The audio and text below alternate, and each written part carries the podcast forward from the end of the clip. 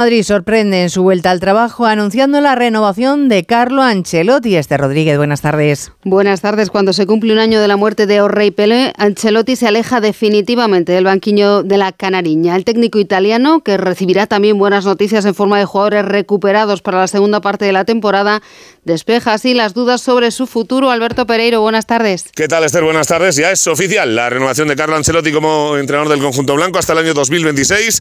Dos años más, si va bien, cumplirá siete temporadas en eh, dos etapas en el conjunto blanco, cuatro Copas de Europa en su palmarés, dos con el Real Madrid, actual líder eh, de la competición doméstica de la Champions, en el mejor momento prácticamente de su carrera como entrenador del Real Madrid, antes incluso de volver al trabajo, el Madrid se quita el culebrón de encima, el acuerdo era total, Ancelotti dos años más, técnico del Real Madrid.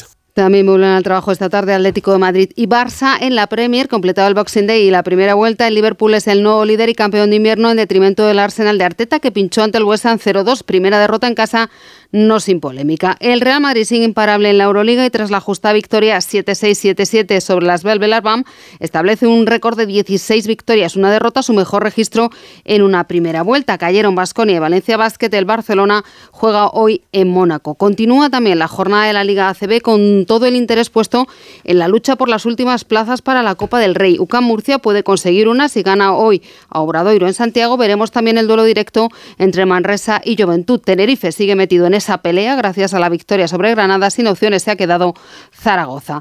Rafa Nadal sigue entrenando en Brisbane, arropado por el público australiano y esperando rival para su debut. Estas son sus sensaciones. Me siento bien, no me puedo quejar. Hoy me siento mucho mejor de lo que esperaba hace un mes. Es imposible pensar en ganar torneos. Pero lo realmente posible es intentar disfrutar de la vuelta a las pistas. No espero mucho. Nada se prueba de cara al Abierto de Australia, donde veremos también a Carlos Alcaraz, que sueña con el oro olímpico. Bueno, yo siempre he dicho eh, ganar otro Grand Slam y conseguir una medalla en los Juegos Olímpicos. Pero si me tienes que, si me dices que solo tengo que elegir uno, ganar el oro de las Olimpiadas, pues sería para mí un, sueño hecho realidad.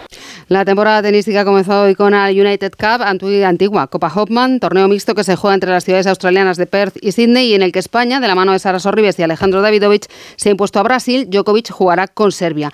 Y se cumplen hoy 10 años del grave accidente de esquí que sufrió Michael Schumacher y que le apartó desde entonces de la vida pública. El accidente causó al heptacampeón del mundo de Fórmula 1 graves secuelas, aunque su entorno mantiene en la más absoluta intimidad su verdadero estado de salud. Hola familia, hoy vengo a presentaros